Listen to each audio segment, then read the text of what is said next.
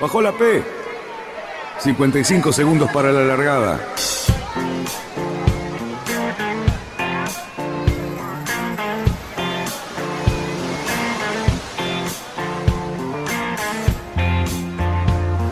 Así comienza Radionautas. Toda la información de la náutica argentina. Vamos bien, vamos bien. Orsa, Orsa, Orsa. Vamos bien. Orsa, Orsa, Orsa. 5, 4, 3, 2, 1. Largamos. Buenas tardes, radionautas y señores, hoy es viernes y esta es la hora justa en la que comienza el fin de semana. Claro que sí, un lindo fin de semana con un pronóstico hermoso para salir a navegar, para, para encontrarnos en el río, para comer con amigos, si es que tenemos plata para comer en un restaurante, y si no, este, hacemos unos sanguchitos. ¿Cómo están muchachos? ¿Qué tal, Luisito? Hola, Lobito, feliz año nuevo. Mm, qué- qué bueno. Igualmente, lindo, lindo estar sentado nuevamente acá en el copy de los viernes. Muy Eh, bien. Y además ¿Cómo veo que estás? con- ¿Cómo te fue? ¿Cómo? ¿Cómo te fue? Y vos sabés que la costa uruguaya siempre nos recibe bien, nos hace pasar buenos momentos, así que bueno, fue un gran disfrute. Bueno, Pero ya bueno, nos vas a contar. Vamos a Ya contar. nos vas a Sí. contar. ¿Qué haces, Che, que- Luisito? Todo, todo tranquilo, tenés gente para presentar y me parece que de un nivel como a vos te gusta. Hola muchachos, la verdad que un programón eh, que no lo vamos a, no lo vamos a hacer nosotros, lo van a hacer los invitados que son, la verdad, que de lujo. Eh, para el arranque, digamos, lo hemos rescatado al lobo, lo trajimos, lo, porque lo tenían retenido, este, pero Claro. bueno, gestionamos los papeles, sí, unos documentos y qué sé yo, y logramos que se venga de vuelta por acá eh, y lo sentamos acá en el COPIC de A la Fuerza. Eh, bueno, eh, a ver, ¿cómo, cómo los presento? Lo voy a presentar formalmente, ¿sí? Pero la verdad que ex- espero que ellos después eh, se explayen y nos cuenten más. Eh, voy a arrancar con Luciana Cardoso, ¿sí? Que es oriunda de la provincia de Buenos Aires, representa al Yacht Club Olivos, eh, ganó la medalla de bronce en los Panamericanos en Chile en octubre de 2023 y la medalla de oro en los Juegos Odesur 2022. Su especialidad es el ILCA, ¿sí? Venimos hablando ya del viernes pasado y seguimos. Eh, y bueno, Seguimos con él. nos va a contar un poquito. Por el- en el otro rincón de- del día lo tenemos a Federico García, que eh, está desde España, lo tenemos apenas despierto, ¿sí? Upa. Eh, es entrenador de 29er. Ahí. Oh, ¿Quedó qué bien? ¿Quedó bien, Dani? Sí. Ah, muy bien, Oh, muy bien. Toda la tarde estuve practicando. sí que sabe. por No, no, practicando, pero a, a lo loco. Eh, bueno, eh, tuvo, tuvo su, su etapa deportiva eh, fuerte. Ahí en, en- te, te rescatamos ahí de internet un poquito. eh, en Gales, medalla de plata con Ignacio Barisco eh, en esta, en esta clase. Y Vamos ahora está como entrenador y head coach de la región 5 de Suiza, que después nos va a explicar qué es eso, porque la verdad que yo no sabía que Suiza se, se repartía en, en- tantas partes. Y cuenta con, como entrenador con tres títulos mundiales con tripulaciones argentinas. Señoras y señores, presentados los muchachos, le damos la palabra a Luciana, ¿sí? Ya que es la ¿Cómo te va, Luciana? ¿Qué tal? Hola, ¿cómo va? Muchas gracias por presentarme. No, por favor, y eh, aparte un gusto para nosotros tenerte y que nos cuentes un poco toda tu actividad. Este, eh, vos estás acá en, en Buenos Aires en este momento, ¿no? Sí, sí, sí. Perfecto. Bueno, porque al amigo Fede lo tenemos despierto, le queremos decir a todo el mundo que es bastante tarde. Va, más bien sería, por, como es viernes, ya Está hay bien, 15 está bien, 11 y etapas, ¿no? 5 está bien. Está bien, ¿no? Sí, ¿Estamos tranquilo. por salir? ¿Estamos por salir esta noche o no? No, no, voy a dormir temprano que mañana bicicleta, así que Ah, hay que bien, dormir bien. ¿Cómo, temprano. cómo trabaja la gente por ahí? Pero bueno, él también nos va a contar un poquito de, del lugar donde eligió para trabajar.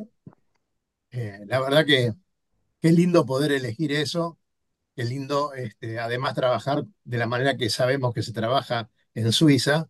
Este, así que bueno, ya nos va a contar un poquito. Pero bueno, Luciana, eh, aquí te tenemos, tenemos ganas de conocerte, contarnos un poquito tu actividad. Lucho te, sigue, digamos, este, atentamente, quiere saber mucho más de vos. Bueno, un poco como, como dijeron en la presentación, eh, bueno, soy acá de Buenos Aires, de Vicente López y entreno en el ICO y navego en ILCA 6 desde que dejé Optimist, así que bueno, estoy navegando hace muchos años. Y, y bueno, mi idea es ir a los Juegos Olímpicos, así que siempre entrenando con ese objetivo. Eh, bueno, logré hacer como campañas olímpicas para los Juegos de Tokio y ahora para los Juegos de París, y entonces me fui a competir mucho afuera, a correr campeonatos en Europa y mundiales y todo eso. Así que me dedico mu- mucho a esto. A, a nosotros nos llama mucho la atención y mucha gente que nos oye, que nos ve, nos, nos pregunta, ¿no? Eh, ¿cómo es una campaña? Eh, ¿es muy costoso? Yo me imagino que lo- por lo que vemos en nuestros clubes, hay chicos que se destacan y que después eh, algunos tienen cierta ayuda, pero la gran mayoría no la tienen la ayuda, ¿no? Económica. O sea que ahí, ahí papi tiene que, y mamá tienen que trabajar bastante para, para poder lograr esa- esos viajes, ¿no? Sí, o sea, la verdad que yo elegí el, el Laser, o sea, en ese momento era Laser, era Silca, porque era el Claro, barco más, era el barco que mis padres me podían comprar para seguir navegando después del Optimist. Entonces, eh, en realidad, bueno, o sea, un poco porque quería y un poco porque era lo que podía, eh, decidí seguir navegando en eso. Y, y después, bueno, eh, mis padres tampoco me ayudaron mucho económicamente porque no, no tienen la plata para, para financiar una campaña olímpica. Entonces, bueno, fue como un poco a través de la federación, de, de los logros que fui obteniendo por algunos buenos resultados en campeonatos y eso, que me fui más o menos como posicionando y obteniendo apoyo para, para, para hacerlo, digamos. claro. Claro, eso, eso es lo que nos interesa sobremanera, porque evidentemente los chicos que, que hoy están en Optimist tienen esa ilusión, muchos de ellos han probado de vez en cuando algún campeonatito eh, cercano en un país limítrofe, pero después vienen los desafíos más importantes y evidentemente ahí es donde eh, se hace cuesta arriba y la federación, bueno, siempre el apoyo dentro de las limitaciones que sabemos que tienen, este, siempre está, ¿no? mm. Sí, sí. Sí, la Eh, verdad que también eh, por mis condiciones físicas, o sea, tenía un buen biotipo, entonces con un poco de entrenamiento y, regatas y ponerme objetivos, fue como que se me empezó a ir, se me dieron algunos resultados, pero, pero bueno, o sea, la verdad que fue un montón de esfuerzo también. Seguro. Eh, retomo esa, esa palabra, dijiste, tengo un buen biotipo. Justamente el viernes pasado estábamos hablando con Facundo Leza, que eh, salió de una clase y se pasó a Ilka, y bueno, y Mm, justamente nos contaba algo de que tuvo que bajar de peso, tuvo que hacer todo un ejercicio, un entrenamiento muy, muy particular para lograr estar en, en, digamos, eh, competitivo en esta, en esta clase de ILCA, ¿no? Eh, ¿cómo, cómo es, eh, eh, por qué nombraste tan específicamente esto del biotipo? Y porque el, el láser es muy físico, o sea, necesitas como mucho entrenamiento físico, gimnasio. Entonces, bueno, buen peso. Entonces, a veces para una persona eh, chiquita, delgada o petiza es más difícil subir de peso. Entonces, bueno, por eso. O sea, yo en su momento era un poco más flaca y un poco más liviana, pero fue bastante fácil llegar a los 69 kilos, que es como un ideal. Y bueno, es, también es como que a partir de ahí podés estar en la conversación, ¿no? Obviamente después te tenés que colgar, tenés que navegar bien y todo eso, pero, pero con menos peso, menos altura, a veces es muy cuesta arriba. mm. Eh, ¿cuál, cuál sería una, una rutina de entrenamiento típica eh, eh, tuya, Luciana? Bueno, eh, cualquier día normal me despierto temprano y voy al gimnasio de la mañana y tengo una rutina de gimnasio más o menos de tres horas, o sea, tres horas en, contando la entrada en calor y la elongada después. Y, Y después, bueno, depende del día, pero normalmente también navego y, y es al- a la tarde navegar otras entre dos y tres horas y, y eso sería, bueno, un, regenerativo, buenas comidas en el medio para recuperarme bien y, y, y eso. Mm. O sea que un entrenamiento típico te consume entre 7 y 8 horas por día. Sí, Ah, sí. bien. Lo dice como si fuese poco, ¿no? Sí, sí, sí, sí. No, no. Uno, uno agarra y dice, eh, no, eh, yo no me imagino, digamos, haciendo eh, todo el tiempo que uno está en la oficina, digamos, estar pedaleando, levantando pesas o navegando colgado de, de, ¿no? de, de las piernas y qué sé yo. Eh, wow, madre de Dios. Eh, Bueno, es evidentemente la, la tarea. Fede, este, ¿cómo, cómo estás viendo, ya que estamos hablando de Luciano, ¿no? ¿Cómo estás Sí. viendo el ILCA eh, a nivel internacional? Eh, vos estás trabajando en otra categoría, pero eh, ha, surgido, creo que con mucha fuerza, ¿no? Desde que es ILCA. Yo creo que con, mis amigos siempre tenemos esta conversación de cuál es la clase olímpica más difícil, ¿viste? Siempre decimos, ¿cuál es la que tenés que tener, ¿viste? ¿Cuál es la más jodida de todas? Y siempre decimos, y el ILCA es una de las más jodidas, porque realmente hay mucha gente que navega, eh, lo cual ya eso te hace ser, tenés que ser mejor para poder llegar. Físicamente es durísimo, y luego que es un barco que lleva mucho tiempo, entonces realmente para tener el nivel que se necesita eh, tenés que cumplir con una cantidad de, de requisitos que en otras clases tal vez aún no son tan necesarios. Claro. Si, si comparamos con, no sé, otras clases como, eh, a ver, el, hace el- el- los juegos anteriores, el 49er FX, por ahí que era una clase nueva, al estar todavía en una etapa de un poco de desarrollo, tenías más oportunidades. Que en el ILCA no Claro. pasaba, porque el ILCA ya venía con 20 años de experiencia. Entonces, eh, eso hace que realmente sea muy, muy difícil. Y las competencias que son multitudinarias, ¿no? Porque la verdad que hay montones, montones de, de Sí, sí. competidores. O sea, para acá, clasificar es, es terrible la- la- la- el filtro que es eso, por la cantidad de gente. Claro, claro. Eh, mismo ahora se está acá en el club en Valencia, yo vivo en Valencia. Se está haciendo el campeonato autonómico de, de ILCA y no sé, debe haber 100 barcos en el Mm. campeonato regional acá de España. Una cosa de loco. 29ers juntarán 15 o 20, ¿viste? Claro. Claro.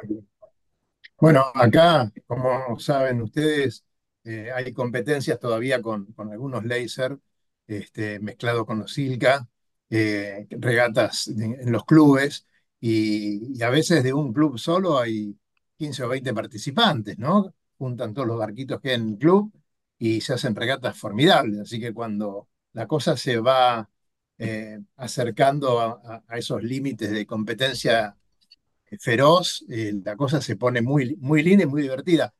Pese a que, bueno, es una, una categoría donde eh, se navega solo, ¿no? Mm. Eh, Luciana, Eh, una yo- preguntita. Pe- perdón, perdón, Sí. dale lobo, dale lobo. Yo guardo la pregunta para después. No, no, estamos hablando de una clase que por casualidad hoy no sumó un título mundial más. ¿Por qué decías por casualidad? No, por, por lo de Adelaida, por el Campeonato Mundial de Adelaida. Claro. Y Adelaida no, acá, en Mar del Plata. No, en, en Mar del Plata sí del- estaban, estaban compitiendo Ilka 6 masculino, creo. Y no hay un Sí. campeón mundial Eh, seguramente, argentino. seguramente, a ver, esperá, te lo busco un gachito, dame un segundo. Guaraina, Ah, no. vos estás hablando por... Están en un aprieto. Sí, no no, no, no, está muy bien, está muy bien, que, que apure, que apure a los productores que siempre están durmiendo la siesta y no hacen nada. Este, me parece bien, me parece bien. Yo Este, tengo algo acá como que, a ver, Ah, fíjese, léalo. Mientras tanto, Lu- Luciana, contanos eh, cómo, cómo está conformado tu equipo de trabajo. ¿Cuántos son? Eh, somos mi entrenador técnico, mi preparador físico, mi psicólogo y después hay dos personas más que me ayudan con la parte de la planificación y, y, y bueno, eso. Creo que no me olvidé Bueno, nadie. Bueno, sí, él evidente- también me ayuda con la parte de la táctica y la estrategia, pero que se sumó hace poco. claro, evidentemente es un equipo importante, como decía Lucho al principio, ¿no? Este, uno no imagina eh, esa persona que está solito en un barquito de esos, este, tiene un equipo atrás tan importante y además un trabajo de entrenamiento y de táctica y estrategia también tan importante, ¿no? Sí, Este, sí. la regata en sí es un rato, pero todo lo demás es de una preparación muy fuerte. Por eso hablamos de, eh, ¿cómo se llama? De, de alta competencia, ¿no? Cuando Mm, no. Sí, sí. Sí, la verdad que sí. Hay todo un equipo. Hay todo un equipo, por supuesto. ¿El equipo es compartido? ¿Tu equipo entrena eh, más personas? Eh, no, bueno, No. sí, pero, o sea, como que están personalmente para mí, después como aparte, capaz que eh, mi, mi entrenador, el, el técnico a veces, no sé, organiza una clínica y entrena más gente en otro lado, pero, pero digamos como que sigue mi proyecto. Eh, bueno, mi preparador físico no, tiene otros alumnos también, pero, Claro. y psicólogo supongo que también tiene otros, otros, otros atendidos. Sí, Claro. me imagino, me imagino. Lucho, Bueno, dato de, de conseguido por el Lobo. Acá comparto la imagen. Eh, eh, Panchito Guaragna, campeón mundial, faltando una regata. ¿Sí? Rena, Pancho Rena. Panchito Rena, sí. Pancho Rena, perdón, perdón. Estaba, Sí. estaba leyendo cualquier banana que tengo acá varias pantallas. Ustedes vieron el despelote de ventanas que tengo, pero sí, muy bien. Eh, así que gracias Lobo, que siempre tiene ahí el datillo que le falta a la producción. Así que muy bien. Eh, no sé por qué en la FAI no está ese dato ya cargado, porque pero no llegó, es, eh, Porque faltaba una. No, No pero igual, muchachos, no, pongan. Están, están, a ver, no, no me quejo tanto porque la verdad están mandando mails este, que no hacían, ahora mandan mail prolijitos y qué sé yo, así que no nos vamos a estar quejando de llenos. Antes no recibíamos nada. Este, así que bueno, nada, felicitaciones a, la FAI que está empezando a mover la parte digital. Eh, bien, a, ver, preguntita para Luciana que me la dejé guardada por, para después de, de la pregunta del comentario del Lobo. Eh, Luciana, cuando digamos, en, los clubes eh, muchas veces aparece esto de, che, tenemos un par de cascos de láser, ¿sí? Para, para que entrenen los chicos que arrancan o que están dejando Optimis o, dar práctica. En- entre un casco de láser de, hace un tiempo y los ILCA, digamos, actuales, es, eh, ¿se puede usar como, como para entrenar y prepararse para, para saltar después a ILCA oficial, llamémoslo así, o, o no? Sí, sí, Sí. yo creo que sí. sí. Hay, O sea, hay para una diferencia de, de costo muy importante y digamos para las no, escuelas eh, es, es interesante. era que está en la duda o que recién empieza o que no exacto. sabe, eh, para mí es ideal, o sea, probar en- con el barco del club, ver si te gusta y después comprarte el, el tuyo, sí. Sí, para mí es una gran idea. Bien, bien, porque para poblar por ahí flotas pequeñitas para ir eh, aprendiendo y qué sé yo, estaría, estaría bueno. Después para competir sería otro tema, pero, pero bien, bien. O sea, no encontrás una gran diferencia, digamos, por lo menos en ese inicio, ¿no? Después, eh, no sé. Claro, Ok, sí. ok, bien. Ah, bueno.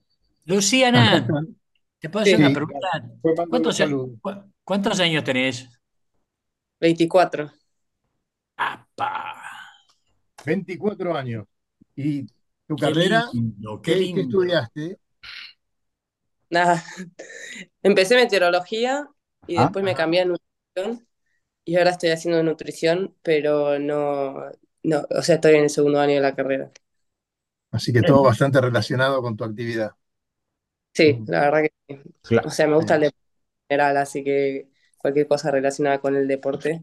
Bueno, la meteorología era más relacionada con la náutica, pero la nutrición creo que va más del lado del deporte en general. Claro. Bien, Bien. bien ahí, Fede, bien ahí. Vamos con Fede, porque este, quiero que nos cuentes un poco eh, la gente que estás entrenando en este momento, eh, cómo es tu actualidad hoy a nivel deportivo. Hoy mi actualidad es, yo trabajo para un equipo suizo. Ahí, como, como decían antes, Suiza culturalmente está dividida en diferentes regiones, ya sea la parte alemana, la parte italiana o la parte francesa. Y yo trabajo para una de las regiones alemanas como, como head coach, que es el, el que coordina todo el área de 29ers y de, de 49ers. Claro. Hay, bueno, hay algunas fotos de, la- de las regatas de 29ers Y, y digamos que, para, para que la gente conozca el 29er un poco. claro, claro, eh, Sí. es un, un barquito que van dos tripulantes, digamos que, este, ¿cuánto tiempo hace que es un, un barco para eh, el certamen olímpico, ¿no? No, no, esto, a diferencia de lo que hace el U, eh, el 29er es una categoría juvenil, que es el paso previo antes de saltar al 49er. Ajá, Esto es, es donde uno aprende todos los, los, sí, los requerimientos básicos y necesarios para poder saltar un barco luego más complejo como el 49er. ahí vemos, también son regatas con gran cantidad de barcos. y- Sí, sí, un campeonato mundial de 29er tiene 240 barcos. Wow. Sí, se corren seis flotas. Sí. Bien, Pa- para nosotros que no somos muy habitués de estas categorías, o los vemos pasar por el río, pero no, no, no con mucho, eh, ¿qué, qué configuración y, y qué características tiene eh, un, un barquito de estos? eh? o sea, a ver, estamos hablando sí, de, de una navegación totalmente diferente, ¿no? Dos, dos sí, sí, tripulantes, completamente diferente, completamente diferente. bastante Exactamente. ya, y qué sé yo. Bien, dinos. Eh, el 29 es un, un barco de lo que se, se denomina como un barco de alta performance. Y en lo que se refiere a alta performance es un casco relativamente liviano que pesa 75 kilos, unas velas que son, no, no tengo en mente el- el- la superficie del área bélica, pero son bastante grandes y tiene un gran brazo aderezante, ¿no? O sea, es la configuración del trapecio, más que tiene como unas pequeñas alas, eso mm, hace que, el barco se pueda desempeñar eh, a altas velocidades, ¿no? Y es un barco que enseguida, con viento, está haciendo un target cerca de 10 nudos y en popa puede llegar a 20 nudos. Entonces es un, es un- una regata completamente diferente, ¿no? En, en- en popa también, a diferencia de un 420, un barco un poco más tradicional, cuenta con un, con un spinnaker asimétrico y bueno, también hay que ir, digamos, tirando bordes en popa, ¿no? ¿Se enroscan mucho en las boyas? Sí, se hacen unos monios. Sí, sí, la- las boyas son, son realmente sí. Porque muchas veces pasa que en las regatas muy grandes que como hay que meter el spinnaker para adentro, si va, vienen dos barcos medio jugados, mientras que está entrando el spinnaker puede engancharse un tripulante o, o engancharse el botalón con otro barco, sí, sí, se, se arman. Claro. Y realmente que eh, es un barco que lo llevan los juveniles y es un barco que es muy inestable, entonces es una combinación de un, barco inestable, un juvenil. Y eso, entrando en un gate a 20 nudos, puede pasar cualquier cosa. Sí, sí, Exactamente. Una locura. sí. Una locura. Este, O eh, sea, a ver, ¿cómo, cómo está, cómo está la Argentina posesionada en esta clase? Tope. Argentina es, si no es el faro, es de la, van los argentinos al mundial y todo el mundo los mira porque durante años Argentina fue, creo que es líder en podios de mundiales de 29er junto con Gran Bretaña, si mal no me acuerdo. Claro. O sea, Orgullo. históricamente es una, es una clase muy fuerte en Argentina, con un legado y un conocimiento que se fue pasando de generación en generación. O sea Sí, que sí. Digamos que lo que fue en el Optimi en su momento, mí me gustó ese legado, Sí, ¿no? sí, haciendo ese, mención, ¿no? Exactamente. que, que en un momento nació en la época de Martín Viloch, campeón mundial de Optimis en el año 70 y pico, y, y que fue dejando un legado de cantidad de campeones mundiales de Optimis. Eso mismo está pasando con el, el 29. Qué bueno. Exactamente. ¿Qué otra clase más? Así vos ves que en Argentina estamos. ¿El laser estamos bien también? O, bueno, ya no sé más laser, no, no me acostumbro Es a Ilka. Ilka. Esa, ¿Cómo- esa cómo- pregunta va más para Lu que para mí, porque Sí, sí, claro, claro. Sí, sí. No te escuchamos, estás, estás, sea, eh, Estás muteada. estás muteada, Lucía. Nah. Sí, no, Ah. decía que, que sí, o sea, en eh, Ilka, bueno, como decía Fede antes, también es una clase muy competitiva a nivel internacional y, na- y navega mucha gente, entonces también es más difícil eh, ser mejor, pero, pero yo creo que en Argentina eh, tuvimos a nivel, a, nivel juvenil varios, así también podios internacionales y bueno, o, o, o algunos buenos resultados también. Así que por lo menos, por lo menos se van perfilando. Sí, ¿Cómo, Lobo, cómo qué, ves? qué humildad, ¿no, Lobo? Sí, total. Estamos, estamos hablando medalla de bronce y medalla de oro, pero dice que, bueno, algunos buenos resultados conseguimos como país. Mira, lo No, vos sabés que yo soy un gran orgulloso de nuestro yachting, de nuestro deporte, de todo lo que se ha hecho en los últimos años, que, que- que a pesar de, de vivir en un país tan difícil, para no entrar en detalles, este, el yachting no, no baja el copete, ¿no? Sigue, y que hoy, hoy tengamos otro, hoy, a- a- que estamos días, 18 días del, del año, ya tengamos un, un campeón mundial más. Este, qué orgulloso tenemos que estar. Y gracias a, bueno, a Lucianas, a Federico, a Fede eh, y tantos jóvenes que están, han tomado ese legado que dejaron mis generaciones este, y hoy sigue manteniendo el yachting también. ¿Qué otra clase? ¿Cómo ven el yachting? ¿Cómo ven los, el- cómo visualizan? Estamos en un año olímpico. ¿Cómo, cómo nos están, están viendo ustedes? ¿Cómo, No solo, no cuál, es, solo cómo Lobo, está- cuál es el olfato de este, esta Olimpiada que viene? ¿En dónde vamos a estar? ¿Dónde vamos a poder pelear? Este, ¿Quiénes? Jueguense, a ver, chicos, un poco, vamos. Eh, va Bueno. Lu primero. Vamos todos con los nacras, con Mateo Sí, y todas Evo. las fichas a Mateo y Evo. Esa, esa era la respuesta fácil. sí. Toda- Todas las fichas, sí, sí. ¿Sí? Este, con, Sí, sí, sí. con- con Magdalani, ¿no es así? Sí, claro. Sí, sí, Magdalani. Perdona, es, es injusto que no nombre al, solamente a No, Magdalani. Eugenia. Eugenia Bosco. Eugenia Bosco Y. Mateo Magdalani. Este, que lo tuvimos justo para, para terminar el año. Este, a. Mateo. Y, y sí, la verdad que, bueno, también, ¿no? Eh, así, con, con- con la humildad por ahí que nos mostraba recién Luciana, y decía, no, bueno, ahí estamos, entre los cinco que más o menos puede ¿Qué, ser. pla- qué- qué- qué plazas tenemos aseguradas ya? En la de Nacra, las dos de IQ Foil, la de Laser femenino, ¿Qué sos vos? no, no clasifiqué. Y, y la de Kite femenino. Ujú.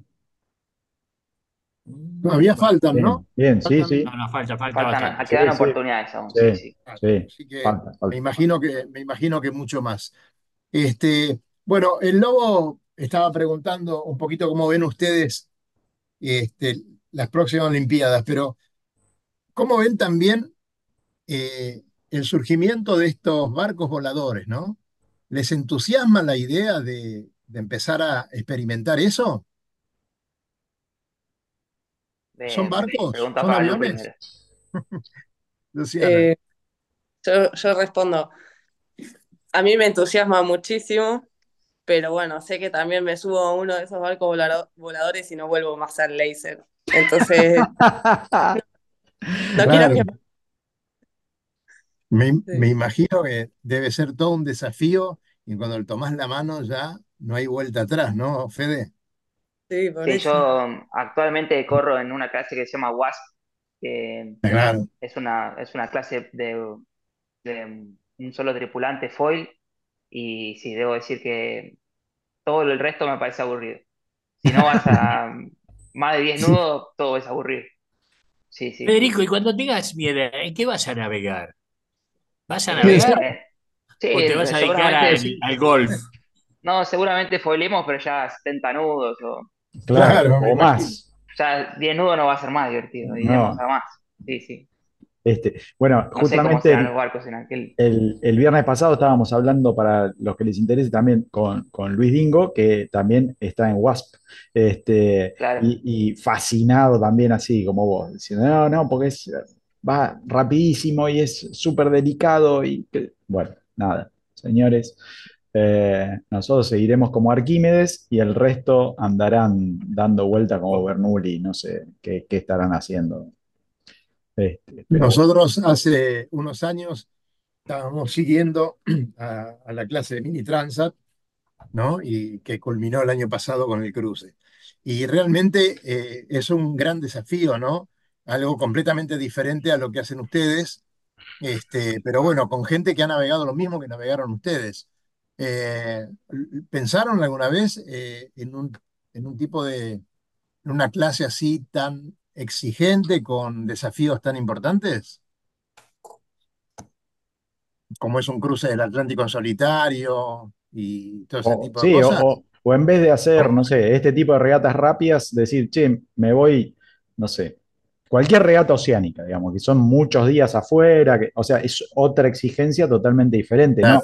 No es que queremos, no hay, no hay competencia, ¿eh? sino solamente saber si les pica el bicho de, de- de hacer otra actividad diferente relacionada con la náutica o no. Yo la verdad que, que todavía no, o sea, todavía no, no sé si estoy preparada para eso, así que la verdad es que tampoco lo pienso mucho ahora. Claro. ¿Has, Bien. corrido alguna regata con barco de quilla, este, Luciana? Sí, alguna vez sí, y las regatar desde el miércoles en Cuba también, Muy bien, muy Ah, bien. mucho más que Debes, eso. debes tener cientos de invitaciones en tu club y en otros para, para dar una mano ahí, ¿no? Con, con la finitud que tienen ustedes los que corren en Ilca y, y en esos barquitos. Para de decir barquito, porque para ellos son un buque. Sí, bueno, ¿qué te parece? Nosotros estamos de hablando de, barquito, pero no, no, barquito, de- de los mini. Los mini se pusieron nombre ellos solos, ¿viste? Ellos le pusieron mini. Sí. y claro, en el medio del mar se agrandan, parecen buques enormes, eh, con esa tecnología espectacular, ¿no? Y la cantidad, la cantidad que hay. Pero bueno, Lobo, ¿sabés este, cuál, es? Yo te, yo te cuento lo de Dani, cuál es, cuál es el tema. Él agarra, ¿viste? Nosotros vamos con el barco por el Río de la Plata y tanto los Ilka como los 29ers nos pasan, pero como de parados para un lado y para el otro. Y la No bronca que nos da, ¿entendés? Ahora se no, está, mí, ahora se está despachando, ¿entendés? Agarra no, y- a mí no me da bronca, todo lo, todo lo contrario. Me encanta ver a los chicos entrenando. Lo que sí me da bronca cuando me pasa el gomón, ¿viste? De por la proa, porque eh, tiene miedo que le, le cortemos el paso, que lo molestemos, ese tipo de cosas. Ah, muy bien, muy Este, bien. Este, eh, preguntita para Fede, eh, que, que tengo ahí guardadilla. Eh, en, en- en esta clase eh, que, que vos sos entrenador, eh, Llegan los jóvenes, hay una clasificación, una preclasificación, o sea, vos agarrás y, y ya cuando llegan, vienen todos y, vas probando. eh, ¿qué- ¿cómo es el, o, o ya ves alguno que, que sí, eh, esta clase va para vos, esto no, subite a otra cosa, o andás solo y no vayas en equipo, no, no sé, ¿hay alguna cosa ya así? Porque, digamos, Optimis es una cantera que, bueno, cargas, cargas y cargas y que todos prueben y aprendan y qué sé yo. Pero ya acá que es como un segundo escalón, si, si tomaste el camino de tripulación, ¿cómo, cómo es? Bueno, el, el 29er es un barco que de, de biotipo, básicamente, como decía antes Lu, es un barco que lleva un timonel menos de 60 kilos por lo general y un tripulante de cerca de 70, una persona un poco más alta. Y por lo general el perfil, eh, cualquier chico de Optimis hoy día está eh, capacitado para navegar en 29er si eh, físicamente es un poco más desafiante que un barco más estable como un 420, por ejemplo, pero realmente casi que cualquier chico que hoy día pueda y venga con una base de Optimis sólida, va a poder aprender a navegar en 29er si, si hace los, los, los pasos que debe seguir, ¿verdad? Seguramente. Eh, Lucho, Pero te le voy a... será, perdón, sí, le, le será más fácil aprender si en, en el- en este camino de aprendizaje aprende con un compañero que no sea nuevo para ir aprendiendo un poco también de- del otro compañero, pero, pero sí, sí, está en condiciones de aprender tranquilamente. Eh, también la formación del equipo a veces es difícil. Hemos tenido algunos amigos que nos han comentado que ha fracasado la misión que tenían de hacer algún campeonato porque no consiguieron el compañero ideal, el timonel ideal, ¿no? Este, ¿eso hay ayuda externa para, para lograr armar un equipo? ¿Vos podés decir, quiero que estos dos corran juntos aunque no sea decisión de ellos? Ahí mm, debo decirte que estás partiendo de la premisa errada, porque el compañero ideal no existe.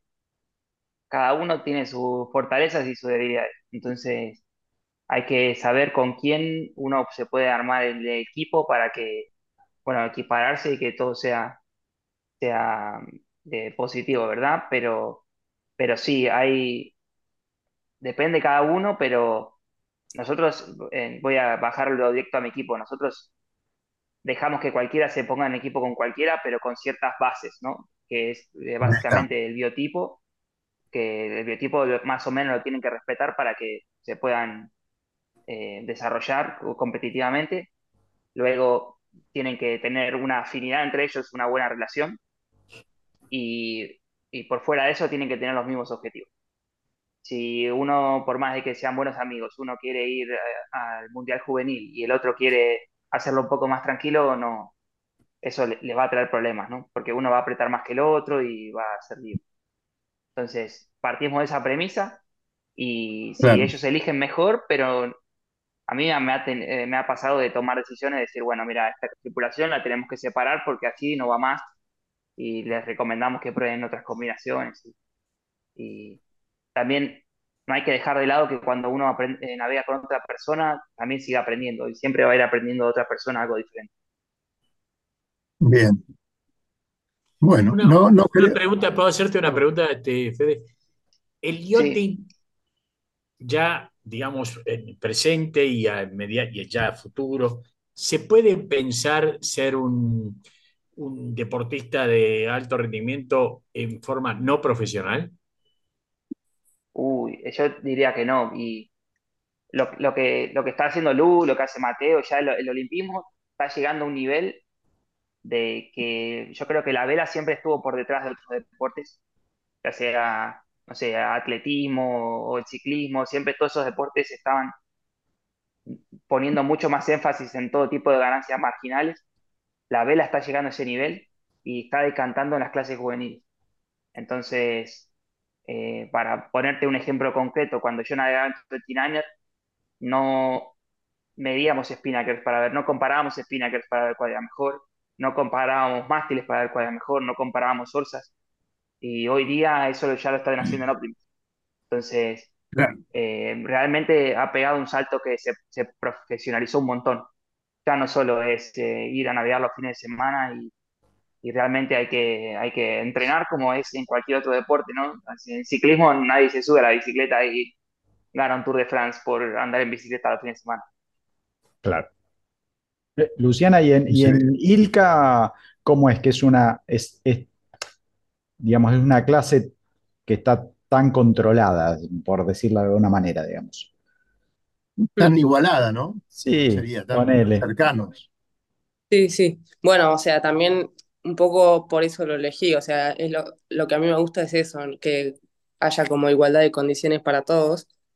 Y, y sí, la verdad que está muy regulada. eh, y así todo igual, o sea, hay pruebas de material, entonces te compras cinco orzas y elegís la mejor, después te compras cinco velas y elegís la mejor. Bueno, te compras las, las que podés, ¿no?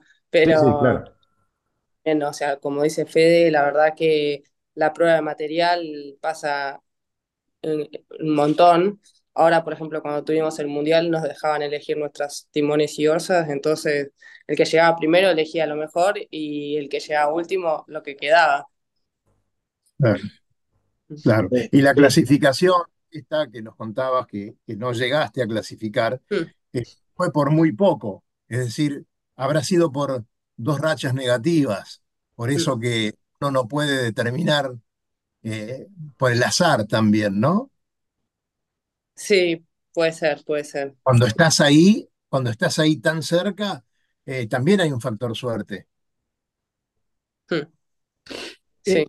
vos cuando está, eh, Luciana, ¿no? Eh, cua- cuando, está por, por arrancar una, una regata, eh, ¿qué, qué margen, más allá de la, de la táctica que por ahí podés variarla o, o- o lo que sea, digamos, sobre el material, ¿tenés alguna variabilidad que puedas hacer o, o a ver, pará, la, la de Dinamarca está haciendo tal cosa o está ajustando tal cosa y yo voy y chusmeo a ver qué pasa o o no, eso, digamos, uno eh, se, se pone en su carril de yo voy a hacer la regata así y ese, eso es lo mejor Aún la para mía, ¿no? competir. Eh, sí, yo creo, yo creo que cada uno está más en la suya, porque ya te digo, hay muy poco para tocar. O sea, en, en el, en el laser son tres, tres controles, el Cunningham, el Bang y la bolsa, y, y arreglátelas con eso, y no sé, movelos como quieras, pero mucha diferencia no va a ser con respecto al resto. Entonces, es más como cómo decidís correr la regata, largar bien, hacer una buena táctica, tener buena velocidad. Bueno, tener buena velocidad es fundamental. Claro. Y, pero, pero sí, creo que no, o sea, porque la danesa sea la campeona olímpica, no la vas a hacer al- haciendo algo distinto, la verdad. Sí, o, o No. sea, no, no es un ajuste o un cabito o, o no sé, un- no. Eh, sí, es, es un ajuste, son todos Claro, ajustes, pero, todo, pe- pero, Ah, están todos más o menos en ese nivel, o sea, la, la- diferencia en eso por ahí es. ves- ves la racha, eh, ves Claro. un competidor que estás alcanzando, ves otro que te está alcanzando. Es un cambio permanente y ahí eh, en, en la lucidez de tomar decisiones es donde está Mm, todo, ¿no? Porque no podés pensar nada previamente, es como se va dando. Sí. Wow, wow. Este, súper exigente, la verdad. Eh, che, un pajarito recién me contó, un pajarito que viene de, Uh, de- de Alicante, ¿sí? Me acaba de contar de que nosotros livianamente hablábamos de Mateo como si nada, y resulta que Fede le fue, fue entrenador de Mateo. Así que nosotros, nosotros no podemos callar la boca, ¿sí? Podríamos hacerlo todos Ah, los bueno, viernes, eso. Podríamos eso es lo que los conviene, ya sabemos, por eso traemos gente que sabe. Nosotros no podemos hablar. Fede, contanos un poquito, alguna, alguna cosa ahí. Una anécdota divertida de, de algún suizo que no entiende cómo se vive en Argentina, por ejemplo. no, eso, eso es, son dos mundos diferentes, eso no lo vas a poder entender nunca. Los, los suizos van a los campeonatos y dejan todo tirado. Yo les digo, muchachos, esto no es Suiza. Acá no, Claro, no, no- vienen acá a España y dejan todo tirado así. Yo les digo, ¿qué están haciendo? Acá chicos, dejan las cosas cuidado. así, claro, viste. Eh, no, Lo acomodan, eso, todo lo que dejan tirado te lo acomodan rápidamente acá los muchachos, ¿no? Sí, sí, te lo, te lo, te lo guardan sin que te enteres, te, te lo guardan bien. Sí, sí, no, realmente que es, es, eh, es muy diferente, ¿no? Eso, la, la realidad de un poco cómo se maneja la, la, la Federación Suiza y, y por ahí cómo se manejan otras federaciones de otros países, y es muy, muy diferente, pero creo que voy a conectar un poco con una de las preguntas que dijeron hace un rato, que por qué Argentina tiene, tiene tan buenos navegantes y, y tanto buenos resultados en las categorías juveniles y yo creo que el, el Río es una oportunidad para entrenar extraordinario. Realmente las condiciones que tiene son muy buenas y poder navegar todo el año es una ventaja que acá en Europa los suizos no tienen. Los suizos no, no pueden navegar todo el año. En Suiza se navega solamente en mayo, porque hay Claro. viento en un laguito y se acabó. Luego estamos dando vueltas por todos lados. Entonces, eso en Argentina es una gran ventaja que, que no sé si la, la gente es consciente de, de- de lo, lo bueno que es el río para poder navegar. Más el agua dulce. Sí, no tenés que lavar el barco también. Qué bárbaro. Sí, exactamente. Sí. Eh, eh, muchachos, el viernes próximo vamos a tener un programa muy interesante. eh, realmente hay que verlo porque la modernidad eh, nos alcanza rápidamente y cuando nos querramos dar cuenta, eh, todo va a ser eléctrico y no vamos a escuchar ese motor tan... Míralo, ahí lo tenemos a nuestro amigo Santi probando una iDelta 650, motor eléctrico. Y bueno, va a estar con nosotros ni más ni menos que Nicolás Foti, que es el hacedor de, tantas embarcaciones que hoy están surcando el río de la Plata y, y los ríos del Delta, incluyendo lanchas de, de trabajo, ¿no? Que también lo están incorporando. Qué lindo, qué buena noticia y, y se van a dar cuenta de, de lo, de lo que se está viniendo, ¿no? Y lo que ya es una realidad. Motores eléctricos de todo tipo para cualquier tipo de embarcaciones. Así que estén muy atentos eh, porque va a ser un gran programa. A lo mejor lo tenemos también a Santi, que está muy entusiasmado con, con todo esto, ¿no? Y aparte participa con, con su empresa. Este, Este creo que no es eléctrico. no, ese no debe ser eléctrico, pero, pero algo de electricidad debe tener a bordo, porque si no, las comidas esas que hace el capitán. A ver, cuente, capitán, ¿cómo se comportó la embarcación? Muy bien, muy bien. No es eléctrico, pero eh, la parrilla funciona muy bien. Y además en este lugar tan lindo que nos brinda el Uruguay en Riachuelo, este, estas eran las visitas que tenía a la mañana. Mira qué linda. El, Eh, bueno, el lobo, esto, el sí, lobo corre regatas, por supuesto, con los barcos viejos, antiguos de antes, como dice él, este, pero, pero se da el gusto de, de vacacionar eh, en esa embarcación con su familia y la verdad que es un lujo. Este, realmente, que sí. sí, señor. Así que bueno, miren, miren lo que tenemos, porque también para el, para el 22, p- perdón, para el 2 de febrero, eh, seguramente vamos a estar con un, digamos, un arquitecto naval que hoy por hoy debe ser el único astillero que está funcionando, trabajando, cumpliendo con sus clientes como es Mastracchio, ¿no? Eh, queremos saber por qué pasa eso. Cuando uno se tendría que preguntar por qué pasa que un astillero no te entregue el barco en tiempo y forma. Bueno, a él le vamos a preguntar por qué entregan los barcos en tiempo y forma. ¿Quiénes son ustedes que, ¿Y hacen cómo, todo bien? y cómo logran premios internacionales, ¿no? La verdad que Sí, premios internacionales y, increíble. y bueno, exportar, exportar este, la marca y los barcos. La- verdaderamente es muy, muy eh, importante ver esta gente y lo que hace y, lo bien que nos hace quedar, ¿no? En, en- en este ambiente. Bien, ya, ya en los últimos 10 minutos de programa quería que no quedara, porque casi se me escapa, Fede, pero quiero que no se me Ah, escape, ¿sí? a ver. Hay alguna comidilla de cómo entrenar a Mateo y a Eugenia, que fue el entrenador, ¿sí? Durante unos Claro. años, eh, y, y eso me contaron desde Alicante, así que vamos a, a tirarle un poco la lengua a Fede, a ver qué, qué nos Un cuenta. gran abrazo al amigo Banchone, de, de paso, ¿no? Es cierto, es cierto. Un grande, un grande. La verdad que, sí, poder haber estado con, con Mateo con Euge fue una experiencia extraordinaria. Y aprender un poco del NACRA también, que para los que siempre navegamos en monocascos, ver un catamarán es una cosa completamente diferente y más aún si, si está mm, foileando a 27 nudos como hace un NACRA, ¿no? Y, mm, y realmente que, que sí, lo pasamos muy bien. Eh, Mateo, Euge y yo vinimos a vivir a Valencia los tres con el, con el proyecto del NACRA y, mm, y sí, fue un camino de aprendizaje en donde todos, todos aprendimos algo y realmente, realmente lo, lo pasamos muy bien. Qué bárbaro, qué bárbaro. Chicos, eh, vamos a un parroquial, como dice el lobo, que ¿Me, me das un segundo, Dani, y después vamos con eso? ¿Sí? Porque Bueno, quiero, te doy. quiero, quiero No preguntarle quiero a el Luciana. programa con el parroquial. No, no, no. Bueno, es, es cortito, es cortito.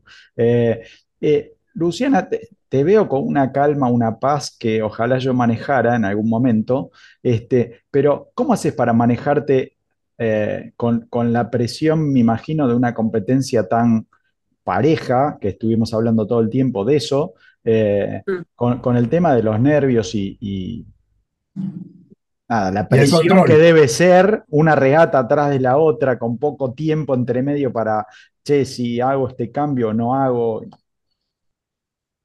Sí. Eh, bueno, voy al psicólogo, pero, pero no. Eh, o sea, aparte de eso, también aprendí que, que, que me pongo nerviosa, o sea, y, que, y creo que cualquiera se pone nervioso, y, y que en el fondo, o sea, lo importante es como que los nervios y la presión no te, no te invadan y no te, no te bloqueen, pero, pero creo que sí es bueno sentirlo porque demuestra que, que eso te importa, o sea, como que, que estás haciendo algo que, que realmente te, te importa y por eso sentís la presión y los nervios. Entonces, para mí, la verdad que cuando lo siento, me, me generan un poco de alegría también porque, porque digo, como, bueno, me da nervios porque estoy acá y está buenísimo y me importa y, y todo eso. Y, y después, bueno, mi forma de manejarlo es un poco a través de la psicología, con mi psicólogo, eh, hablando, respirando y, y, y no mucho más. Eh, ¿Cómo te sentís mejor? ¿Cuando estás atacando o cuando estás defendiendo una posición? Eh, no sé, depende de la situación, yo creo. Eh, cuando, cuando siento que tengo el control, a veces es defendiendo y a veces es atacando, pero, o sea, creo que normalmente soy más de defenderme pero a veces una defensa es contraatacar, no sé, no, no, no es literalmente estar todo el tiempo defendiéndote, pero, pero Claro. bueno, creo, creo que mientras siento que estoy en control de la situación. eh, Luciana, ya que estás, digamos, en esta posición de competencia, con haber conseguido medallas y qué sé yo, ¿qué le dirías a la Luciana de, de cuando estaba en Optimis, digamos, que, que hace esto que te va a ir mejor o vas a llegar o, o despreocupate de tal cosa? ¿Qué, qué le dirías a Luciana de, del Optimist? Eh, que, que seas paciente, que seas paciente, que no, con los resultados, digo, que, que no se exija tanto por el resultado. Muy bien, muy bien. Este, mucha- muchas gracias, Luciana, por eso. Bueno. Lobito, con- contanos, contanos esta novedad que tenés que, bueno, nos entristece a todo el mundo náutico, pero queremos que lo digas vos. Ah, bueno, sí. Eh, hoy partió uno de los grandes navegantes, yachtsman, un yachtsman, realmente, un caballero del río que es René Soulas. Eh, desde acá, desde Tecopic, queremos mandarle, hacerle llegar un cariño muy grande a su familia, a su señora Mariana, un beso grande, y bueno, sabiendo de que realmente el hombre hizo excelentes singladuras a lo largo de su vida, fue un ex- excepcional navegador, fue un muy buen timonel de su emblemático barco, el Silhouette, eh, con el cual competimos mano a mano allá por la década de 70, 80, 90, 2000.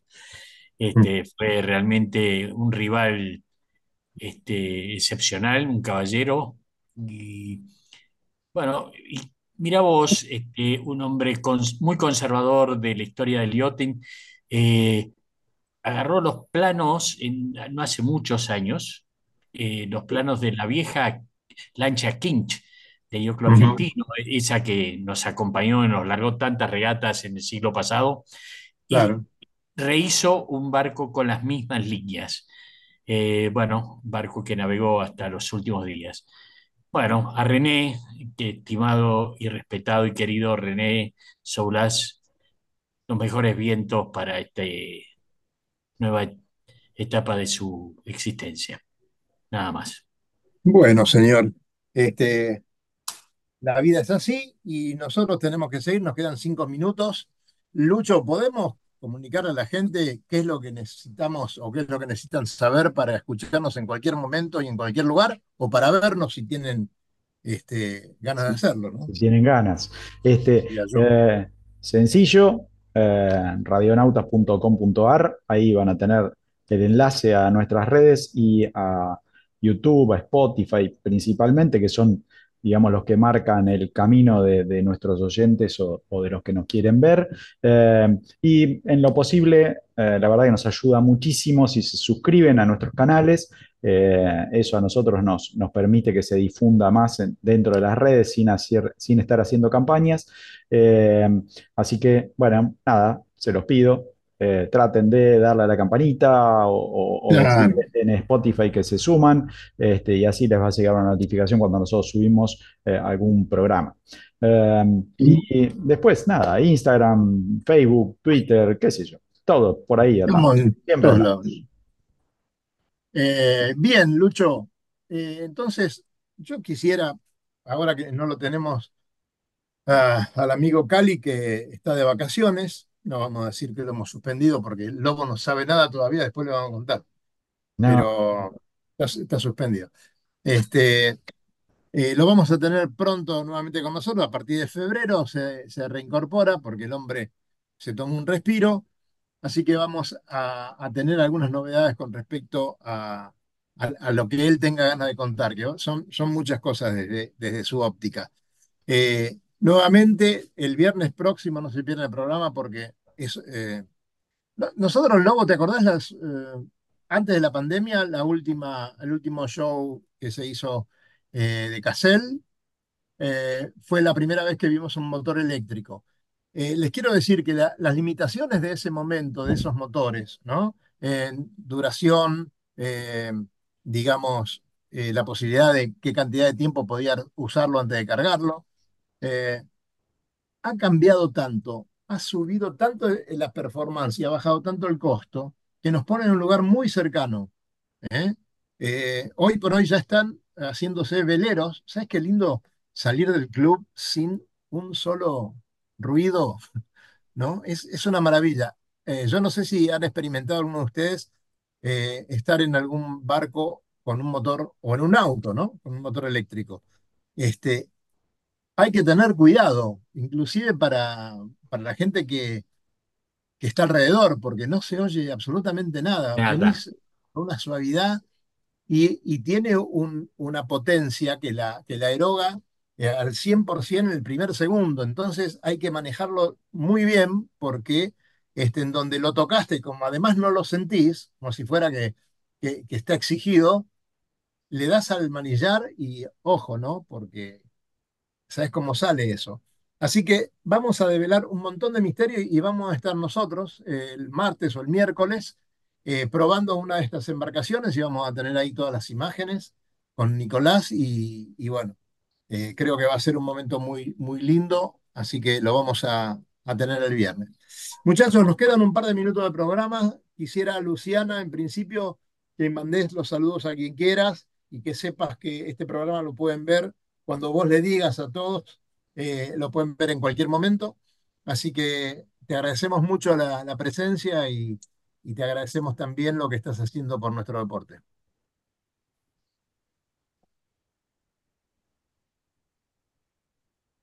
Esperamos tu consideración, Luciana. Ay, perdón. No, no te estaba escuchando, estaba mandando, estaba intentando. Ah, bueno, no, no, no.